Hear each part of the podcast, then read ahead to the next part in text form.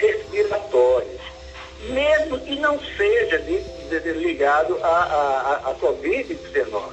Mas, rapaz, o respeito maior está em cima das pessoas que possivelmente estão sofrendo com essa doença. Essa doença mata. Nós já estamos